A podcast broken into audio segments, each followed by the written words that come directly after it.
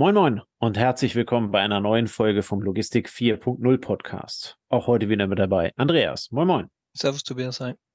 Andreas, äh, wir nehmen heute mal wieder eine Basic-Folge auf und äh, wir haben uns dieses Mal die Begrifflichkeit des Begegnungsverkehrs rausgesucht. Äh, total einfach, also ein richtig schönes deutsches Wort.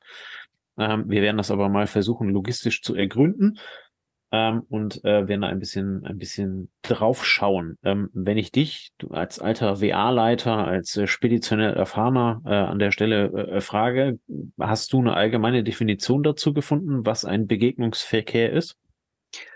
Also Begegnungsverkehr heißt, ähm, die Zustellung erfolgt über mehrere Schritte, würde ich sagen. Ähm, also wir sind im Güterverkehr ganz klar.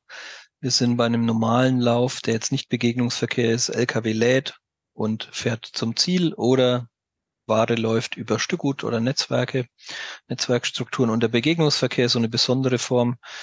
Ähm, man kann sagen, das Full Truckload.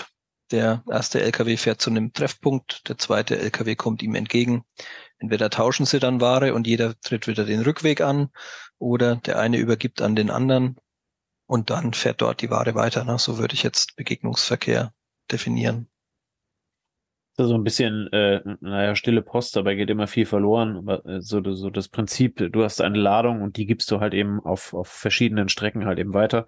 Ja, ich würde so ein bisschen mit einer Sprintstaffel vergleichen. Ne? Du hast den Staffelstab, gibst ihn weiter, dann rennt der nächste los, dann übergibt er wieder, rennt der nächste los. Dadurch fährst du durch. Also du hast halt keine lange Schichtzeit, wenn es gut geplant ist. Na, der Lkw-Fahrer, der im Full Truckload fährt, der macht seine Pausenstunden und die verzögern die Gesamtzustellung. Und wenn Begegnungsverkehr super geplant ist, optimal geplant ist, dann flutscht die Ware durch und nur das Überladen kostet etwas Zeit, aber sie bewegt sich dann gleich wieder. Die Ware stoppt nicht, ja. könnte man sagen. Wenn es denn optimal geplant ist. Ich war genau. eher bei dem Beispiel äh, Deutschland-Ticket. Ähm, das wäre dann also äh, genau der Gegenteil. Du kommst auch von Köln mit dem Deutschland-Ticket nach Berlin. Dauert halt eben einfach nur ein bisschen, mhm. weil du halt eben die ganzen öffentlichen Verkehrsmittel, also die öffentlichen ähm, Nahverkehrsbetriebe äh, halt eben dann nur nutzen darfst und halt eben genau nicht den ICE, der durchfährt. Mhm. Ähm, das heißt, äh, du, du wechselst halt eben dann vergleichsweise häufig äh, das Vehikel. Ne, und äh, kommst halt eben durch. Und da sind wir dann wieder beim Thema, beim Thema Zeit. Ne? Also ähm, da, dadurch, dass der, der, der äh, öffentliche Nahverkehr an der Stelle nicht so schnell fährt wie der ICE, ähm, wirst du wahrscheinlich ein bisschen zeitlich hinten dran sein, wenn es vernünftig durchplanst. Kann es aber durchaus passieren, dass du halt eben in einer ähnlich guten Zeit, sagen wir vielleicht eine Stunde länger oder sowas, dann halt eben in Berlin bist. Und das ist ja letzten Endes dieses, dieses Konzept des Begegnungsverkehrs. Ne? Also zwei Leute oder äh, zwei, zwei Parteien äh, treffen sich an einer Stelle, tauschen etwas aus und äh, gehen danach wieder ihre Wege. Also ähm, ihren Weg zurück, ne, das ist ganz genau. wichtig, ähm, weil das weil das dazu führt, dass die Beteiligten in einem gewissen Gebiet unterwegs sind und ja. eben diese Gebietsgrenzen nicht so sehr überschreiten. Und dann kommt es darauf an, mit welcher Richtung, also in welche Richtung ist optimiert worden. Ne? Was du jetzt beschreibst, würde ich sagen, ist vielleicht eine Kostenoptimierung. Das hätte ich jetzt eher so ein bisschen in Stückgutnetze gesteckt. Ne? Die Ware liegt 100 Kilometer zurück, wartet wieder am Hub auf die nächste Linie, geht dort auf die Linie, wartet wieder am nächsten Hub. Der Begegnungsverkehr ist ja eher so eine Übergabe auf dem Parkplatz. Ne? Der eine sattelt ab, der andere sattelt auf, tauschen die Auflieger oder tauschen die Brücken oder vielleicht gibt es auch welche, die tauschen einfach nur das Fahrzeug und dann fährt wieder jeder in seine Richtung. Ähm, das heißt, dort ist schon etwas individueller als über ein Stück Gutnetz. Ja. Kriegen wir als, als äh, Otto Normalverbraucher die Begegnungsverkehre eigentlich mit? Also gibt's gibt's dafür spezielle Parkplätze oder äh, spezielle Zonen? Wo macht man das? Also ich würde würd sagen, das machen Spediteure oder Spediteure in ihren Verbunden, also in ver verbundene Speditionen in ihren Netzwerken. Mhm. Da kenne ich es jetzt her. Das heißt, es findet auf dem Hof vor einer Spedition statt und du bekommst es eher nicht mit. Wo ich es halt noch nie gesehen habe, ist jetzt irgendwo, also auf der Autobahnraststätte wäre es ungewöhnlich, weil da fährst du ja dann tendenziell beide, müssen in die gleiche Richtung fahren. Äh, wo es noch stattfinden kann, ist bei Autohöfen oder Parkplätzen, die jetzt ähm, dann erlauben, dass jeder wieder seinen Gegenweg einschlägt. Ja. Ich persönlich habe es, äh, also ich habe es mal auf Privatparkplätzen an Lägern mitbekommen, aber das ist sehr selten. Und man muss auch sagen, ähm, also wenn jemand aus, wenn jemand aus dem Full Truckload Bereich Begegnungsverkehr hört, dann war es bisher so, dass er eher, hm, also nicht sofort Hurra geschrien hat, weil es eben komplexer ist, weil es anfälliger ist, weil ich nehme die Tour auf und stelle sie am Ziel zu, für den, der beauftragt, für den Verlader einfach simpler zu überwachen ist. Mhm. Ähm, und alles andere erfordert halt ähm, Organisation, Abstimmung, Planung, ähm, Kontrolle und ähm, ist einfach, ja, wie und dann auch sagen? noch freie Fahrt auf den Autobahnen, ne? Ja, das ist aber für beide gleich. Also da, da kommen wir vielleicht später nochmal zu. Das würde ich aber gar nicht als, also das ist einfach ein Mehraufwand, wenn du was an jemand übergibst. Du hast eine Schnittstelle. Also so kann man es ja sagen. Ne? Begegnungsverkehr hat eine Schnittstelle, nämlich dann, ja. wenn sie ihren Auflieger tauschen. Bleiben wir mal bei dem Auflieger. Und wenn du die Schnittstelle nicht hast, weil der Fahrer, der abholt, der gleiche ist, der zustellt, dann ist es einfach simpler. Ne? ist einfach ja. linear, einfacher. Und das andere hat eine Dimension mehr. Aber es gibt ja auch, das gibt es auch nicht nur im Lkw-Bereich, das gibt es ja auch bei Schiffen oder es gibt es auch äh, im Bahnverkehr. Ähm, es gibt es über verschiedene Verkehrsträger. Ähm, es war halt bisher etwas Spezielles, aber je, ja, war auch nicht sonderlich freundlich für die Fahrer, muss man auch sagen. Ne? Der einfache Full Truckload, der dann irgendwo hingeht, im Begegnungsverkehr nach Teheran zu kommen, ist vielleicht für den Einzelnen einfacher, weil er immer in seiner Heimatregion bleibt, als wenn jetzt einer ähm, als Fahrer direkt in Deutschland lädt und fährt selber nach Teheran. Ja. Mhm.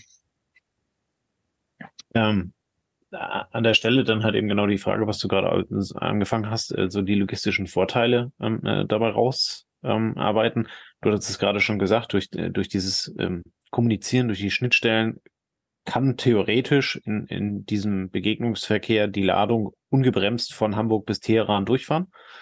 Ja, genau. Ähm, also das sind wir so in dieser hm. Sprintstaffellogik. Ne? Genau. Der Staffelstab wird übergeben. Ja. Der Fahrer ist im besten Fall frisch und hat volle Schichtzeit und kann dann einfach weiterfahren. Und die nächste Übergabe dauert wieder eine halbe Stunde, Stunde. Und dann äh, geht das Ding sofort wieder weiter. Das heißt, du hast einfach tendenziell weniger Verzögerung, als wenn das ein Fahrer allein auf dem Fahrzeug schaffen muss. Ja. Könnten wir aber auch sagen, ist im Wettbewerb dann zu, ich habe zwei Fahrer auf dem Fahrzeug, das gibt es im frische Bereich ja auch. Ähm, wenn wirklich ähm, im, im Obstbereich oder so, ne, wenn es wirklich eine Riesenrolle spielt, ob es acht Stunden früher kommt oder später. Und ähm, da ist halt der Vorteil hier, dass es eben keinen zweiten LKW-Fahrer nebendran braucht, sondern jeder jeder fährt auf seinem Fahrzeug. Und wenn er dann, ist ja ähnlich wie bei den Postkutschen früher, wenn das Pferd halt ausgepowert ist und du tauschst die Pferde, dann kann sofort wieder weitergehen. Ähm, und hier ist es ja ähnlich, wenn die Schichtzeit aufgebraucht ist und er kann übergeben, dann bewegt sich die Ware weiter. Also das kann ein guter Vorteil sein. Wie gesagt, muss, muss halt gut geplant werden und es muss die Möglichkeiten dazu geben. Ja, ich wollte gerade sagen, also damit es dann halt eben am Ende äh, Spaß macht und, und, und Sinn macht, heißt es ja, du brauchst einen ähnlichen Verkehr in die andere Richtung auch wieder zurück. Ne? Dann, ähm, dann, dann, also wenn der leer zurückfährt, dann wird's schwer. Ja, ja dann, dann, dann, dann lässt sich ja nicht. Sinn, genau. Ne? Aber dafür brauchst du halt eben auch den Austausch von, von Gütern auf einer entsprechend langen Strecke, ähm, mit, mit der Notwendigkeit, dass das halt eben dann schnell geht, ne? ähm, dass man halt eben dann überhaupt in, in diesen Begegnungsverkehr dann halt eben ähm, ansetzen kann. Also entweder du hast, du hast tatsächlich eine Parität auf der Linie, ne? es geht genauso viel genau. in den Norden wie in den Süden oder andersrum, Westen, Osten, wie auch immer. Was natürlich noch möglich wäre, ist, du fährst bis zu einer gewissen Stelle und disponierst von dort aus neu in die Rückrichtung. Das heißt, ja.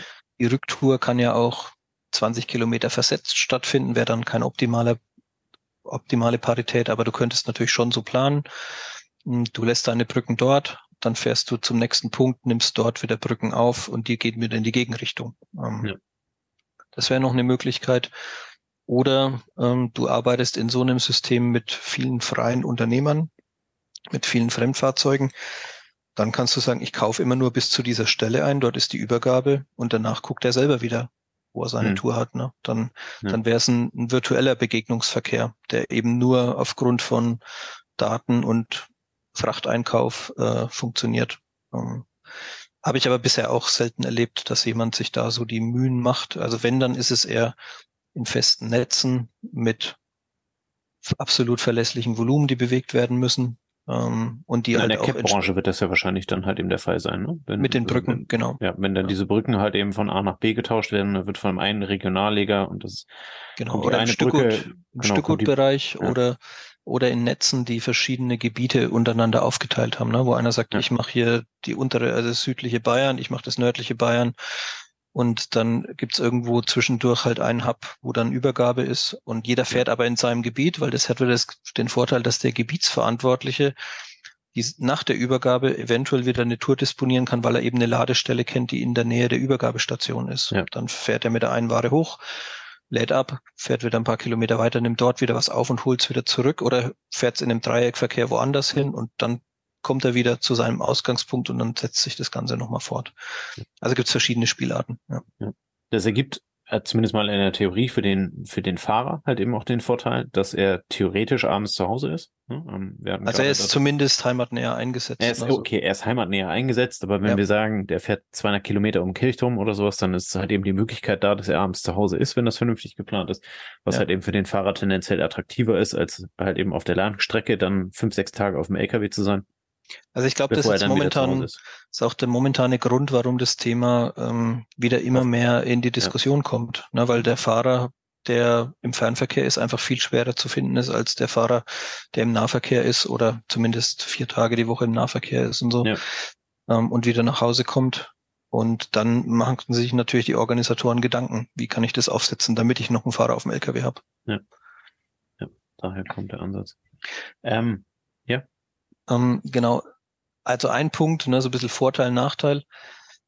Wenn jemand sagt, der Begegnungsverkehr ist ein Kostenvorteil, dann muss er echt schon super gut geplant sein, ne, würde ich sagen, weil eigentlich physisch die Ware öfter in die Hand genommen wird als nötig, würde jetzt vielleicht der Logistiker sagen. Ne? Wenn ich wenn ich was, wenn ich was umhängen muss, wenn ich eine Brücke tauschen muss, dann ist es noch die einfachste Möglichkeit. Wenn ich was umladen muss, dann müsste ich es in die Hand nehmen, einmal abladen, einmal aufladen.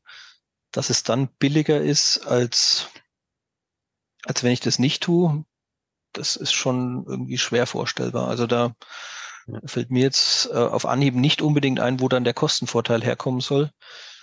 Ähm, es sei denn, es kostet sehr viel, den Fernverkehr einfach am Laufen zu halten, weil du dem Fahrer dann mehr gibst. Na, das wäre noch so das. Es wirkt zu einem Stück äh, zumindest mal theoretisch dem Fahrermangel entgegen. Ähm. Ja, eher von der, eher von der, also von der Mitarbeiterorientierung, ne, würde ich sagen. Aber kostentechnisch, ähm, welche, welche Komponenten sollen dann wegfallen? Ne? Gut, Spesen oder so, aber was, was soll sonst billiger werden, wenn ich etwas umlade? Eigentlich, eigentlich ist immer das günstigste Aufladen, Fahren, Abladen. Ja, absolut. Ja, wir waren beim Thema, es muss, äh, muss schon vernünftig äh, geplant sein. Wir hatten hier in, unseren, äh, in unserer Vorbereitung reingeschrieben, so Big Business. Ähm, wir, wir hatten ja mal das Thema der, ähm, der elektrisch betriebenen LKWs oben an der A1, ne? du erinnerst dich, mhm. ähm, wo das war, wo das also so Werksverkehre waren. Ähm, jetzt stellt man sich mal vor, dass die Werke halt eben nicht 10 Kilometer auseinander sind, sondern halt eben dann beispielsweise 200. Da fährt der eine halt eben 100 hin, der andere fährt 100 hin, man trifft sich, übergibt das und dann äh, geht's halt eben entsprechend wieder zurück. Da macht das durchaus Sinn. Da macht's Sinn. Ähm, in der keine Ahnung, in der Belieferung von Märkten, äh, in der Belieferung von Endkunden, ähm, da dürfte es wahrscheinlich eher relativ schwierig sein, weil halt eben die Volumina sehr schwankend sind. Ähm, fallen dir weitere Vorteile oder im Zweifel auch gerne, lass uns über die Nachteile sprechen.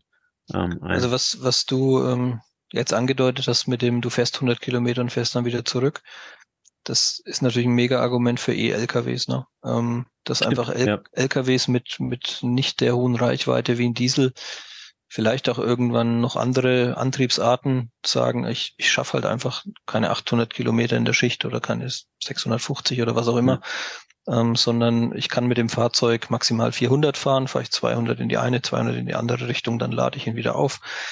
Da wäre dann auch der Begegnungsverkehr eventuell eine Lösung, damit die Ware sich trotzdem über längere Distanzen bewegt. Ähm, ansonsten findet man so das, den Ansatz des Konzeptes vielleicht manchmal in der, in der City-Belieferung. Ähm, wo ich sage, da, da war ja immer die Idee, ich, ich bringe die Sendung rein und entsorge dann zum Beispiel Märkte oder, oder halt eben auch Müll dann halt eben wieder raus, ne? Ich, ich habe es halt noch nie gesehen. Kann es nur so sagen. Nee, ne? gelesen, gelesen habe ich es auch ganz häufig. Äh, gemacht ja. wird's, wird's, glaube ich, überschaubar. Ne? Also ich ähm, in Deutschland, äh, also wo, wo ist eine Stadt, die kann, die nicht mit Mülllaster fährt, wo irgendwie auch gepresst und verdichtet wird, sondern also du kannst ja auf jeden Fall mal die Drogeriemärkte nehmen, ne? Und also ja, generell, ja, gut, generell für, für halt eben diese diese diese Märkte, die halt eben in der Innenstadtlage sind, äh, quasi kein Lager haben, dann mit diesen äh, äh, schönen, eleganten äh, Rollcontainern ähm, mhm. die dann reingerollert werden und dann auf, auf der Rücktour nimmt er ja dann halt eben zum Beispiel äh, Pappen, äh, Retouren und, und so weiter. Das nimmt er ja alles mit. Also es ist ja, ja nicht das, so, dass das, das, dass es nicht funktioniert, aber es ist halt eben wieder sehr begrenzt auf einen Bereich. Ne? Es ist ja, halt und das ist jetzt auch kein, kein Begegnungsverkehr, das ist jetzt einfach nur Hin- und Rückladung, ne? Bis also im, im ersten Prinzip. Es sei denn, es spricht irgendwas dagegen mit dem Fahrzeug das am Lager des Drogeriemarktes lädt, äh, auch zuzustellen. Dann könnte ja. es natürlich so ein bisschen Richtung Begegnungsverkehr gehen. Ähm, ja, ich hatte, ich hatte eher so, so an die Paketzustellung über diverse Hub-Konzepte gedacht, nachgedacht. Ne? Wir hatten ja auch hier das Thema mit äh, E-Bikes und ähnliches, ähm, wie man in die Zustellung geht und dann bringen die eventuell Retouren wieder mit und dann landen die wieder im Hub und der Hub geht wieder auf den 40 Tonner. Ne? So, also dieser, dieser mobile Hub. Ähm, nee, ansonsten, ähm, ja, wo wir noch drüber reden können, ist natürlich der, der Planungsaufwand ist halt, ist halt deutlich höher als, äh, als wenn es eine Direkttour ist. Ja. Und die Abhängigkeiten, das, was ich vorhin mit Schnittstelle genannt hatte, das ist natürlich, es muss halt, beide müssen zur gleichen Zeit irgendwo da sein oder es muss, weil sonst gibt es keine Übergabe 1-1. Wenn jetzt einer nur hinfährt und stellt was ab und der andere holt es irgendwann wieder ab, dann bist du noch etwas entkoppelter. Ja. Wenn es wirklich eine 1-1-Übergabe im Begegnungsverkehr sein will, wo jeder auch wieder was in die Gegenrichtung mitnimmt, dann muss das ja super getimed sein. Und das macht es halt in der heutigen Verkehrssituation nicht gerade einfach, weil wann gelingt es dir mal 300 Kilometer wie geplant zu fahren? Zu Zeiten, wo üblicherweise keiner am Laden oder am Lager ist, um Ware abzunehmen. Ja, ich, ich bin jetzt eher bei diesem Begegnungsverkehr. Ne? Wo wir, ja. wir treffen uns in der Mitte an irgendeinem Parkplatz von dem Autohof. Ähm, wie funktioniert es, dass ein Lkw-Fahrer dort verlässlich hinkommt? Okay, wenn es schon an der Ladestelle hapert, ne? dann ja, ja, aber recht, ne? also wenn, wenn du halt eben sagst, die, äh, die treffen sich dann nachts um zwei, dann ist die Wahrscheinlichkeit deutlich höher, als wenn du sagst mittags um zwölf. Das stimmt, das stimmt, ja. Ne? Und das war so ein bisschen das, worauf ich ja. anspielte, aber letzten Endes äh, nachts um zwei musst du halt eben dann auch wieder so lange Strecken äh, das, das Thema betreiben, dass du halt eben dann zu üblichen äh, Lageröffnungszeiten halt eben wieder ankommst oder musst das Lager dann halt eben äh, offen halten. Ähm, mit, mit ja, ich meine, du also, kannst, du kannst schon, am Ende nicht ganz einfach. Ne? Du kannst schon 13 Uhr laden und dann abends übergeben. Ne? Das könntest du schon. Ja. Was ich meinte, ist eher, es muss halt verlässlich wie geplant laufen. Ne? Du ja. wirst jetzt als Spediteur selten einplanen, dass du sagst, hey, am Treffpunkt gebe ich euch drei Stunden Puffer, weil wenn ja. einer irgendwie zu spät kommt, muss der andere warten, sondern du willst ja, dass die möglichst sich vielleicht in 30 Minuten Zeitfenster treffen, dann die Übergabe machen und dann können die wieder los. Ähm, sonst wird es auch wieder schnell unrentabel, ne? weil das die, der, der Counter sagen, also wenn da, wenn da einer, wenn da dann einer wartet, ähm, läuft der Ticker ja trotzdem weiter, ne? Ja, oder er macht eine Pause. Das geht auch vielleicht, ne, wenn die Pause da gerade reinpasst. Aber es macht es halt komplexer, ne? Es, es macht es einfach, du hast eine höhere Abhängigkeit und das macht es halt schwieriger und deshalb wird es vielleicht auch jetzt gerade zum Thema, weil es halt mit neuen digitalen Möglichkeiten, mit Planungssoftware, die auch noch eine Information hat, wo steckt der LKW, wie kommt er durch, ähm, vielleicht auch besser möglich ist. Und wenn du dann irgendwie eine Linie hast, wo vielleicht auch mehr als nur zwei Fahrzeuge unterwegs sind, dann kannst du sagen, hey, wir haben zwar ursprünglich ausgemacht, du triffst den Hans, aber der Hans hat Verspätung, also triffst du den Michael und dann tauschst du halt mit Michael dein, äh, dein, dein Auflieger. Ja, das ja. Das äh, ist, ich, ich bin da zu wenig äh, Praxis äh, äh, erfahren in dem Sinn, dass der Begegnungsverkehr schon mal irgendwie, ähm, dass ich da schon mal super Beispiele gesehen hätte. Na, da müsste man vielleicht mal gucken, ob jemand bereit ist, mal davon zu erzählen. Aber es ist, wie du sagst, wenn es natürlich nachts getaktet ist und so, dann kann es auch gut funktionieren. Ja. Damit haben wir das Thema, glaube ich, ganz gut erschlagen. Ne? Ähm, das, äh, ja, wir, wir haben ein wenig herausgestellt, es ist durchaus eine logistische Möglichkeit. Ähm, wir haben durchaus dargestellt, ähm, es, es kann funktionieren. Ähm, allerdings ist das wahrscheinlich nicht über die große, breite Fläche der Logistik äh, möglich, sondern halt eben eher in sehr abgestimmten, sehr organisierten ähm, Prozessen über kurze oder halt auch gerne etwas längere Strecken. Äh, du hattest das Thema E-Lkw noch mit reingebracht, dafür könnte es durchaus interessant sein. Ja, und je mehr mitmachen, desto interessanter wird es vielleicht auch. Ne? Also in großen Netzwerken, ja. da könnte es auch wieder super funktionieren. In kleinen Einheiten wieder schwierig, höhere Abhängigkeit. Ja. Ähm, wenn jemand sagt, man spart damit Kosten, wie gesagt, da wäre ich sehr vorsichtig. Ähm, vielleicht spart man Kosten, weil es so überhaupt noch möglich ist, einen Fahrer zu finden. Ne? So, das könnte den Case dann ergeben. Ja. Ähm, CO2-technisch dürfte es äh, eigentlich Also die Kilometer, die gefahren werden müssen mit der Last, die müssten die gleichen sein. Und es gilt genauso. Oder wenn du den LKW einsetzt, dann, dann bist dann du ja hast einen ein Vorteil. Stück weit, genau. hast, hast ja einen entsprechenden Vorteil. Aber es ist, äh, es ist auf jeden Fall nicht die Lösung für die breite Masse. Ich glaube, das können wir ganz gut festhalten. Ja, ähm, also es, es, steht und fällt mit der Auslastung, ne, das würde ich auch ja. noch sagen. Das ist wie beim Full Truckload auch. Der ist interessanter, je voller ist und das gilt hier auch. Und da bieten natürlich digitale Plattformen und so auch Möglichkeiten, nochmal aufzufüllen. Ähm, also von daher, es wird immer interessanter, weil es uns immer mehr gelingt, halt die Komplexität in der Planung zu beherrschen. So würde ich schon sagen. Ja. Genau. Super. Wenn ihr jetzt zuhört und denkt, meine Fresse, was, was, was erzählen die da für ein Quatsch, ne? Also das, das funktioniert doch bei uns in der Praxis ganz anders und äh, das, was ihr da äh, alles an die Wand malt, das gibt's alles nicht. Ähm, oder aber ihr habt das mal probiert ähm, und habt da Erfahrungen mitgesammelt, äh, die dann vielleicht nicht so dolle waren. Ähm, dann sagt uns gerne Bescheid. Ähm, lasst uns gerne mal drüber quatschen und das Thema etwas vertiefen. Ähm, ihr habt rausgehört, ähm, wir halten es für schwierig, aber nicht, nicht, äh, nicht, nicht, nicht machbar. Andererseits hat es halt eben entsprechende Vorteile dann unter Umständen doch, wenn man es halt eben ähm, vernünftig organisiert bekommt in großen Netzwerken, wie Andreas gerade gesagt hat.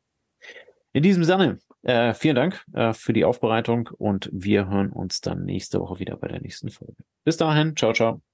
Macht's gut. Das war eine neue Folge des Logistik 4.0 Podcasts. Wir möchten dir helfen, neue Themen im Bereich der Logistik zu entdecken zukünftige Entwicklungen und Trends kennenzulernen und dich mit anderen Logistikern zu vernetzen. Um regelmäßig zu neuen Folgen informiert zu werden, werde Mitglied in unserer Gruppe Logistik 4.0 auf LinkedIn oder folge den Logistik 4.0 Profilen auf Twitter, Facebook oder Instagram. Unsere Folgen werden mit Hilfe unserer Patreons produziert. Besonderer Dank gilt dabei unserem Patreon 4.0 der Firma Bord. Weitere Informationen, wie auch du unseren Podcast unterstützen kannst, findest du auf unserer Homepage logistik4.0.de. Hast du einen interessanten Themenvorschlag oder möchtest du dich als Interviewgast bewerben, kontaktiere uns per Mail an logistik4.0 at gmail.com. Bei persönlichen Kontaktanfragen an uns schreib uns gerne dein Anliegen dazu, damit wir wissen, wie wir diese Anfrage einordnen können und dich unter dem täglichen Spam schnell herausfischen können. Vielen Dank und weiterhin viel Spaß mit unserem Logistik 4.0 Podcast.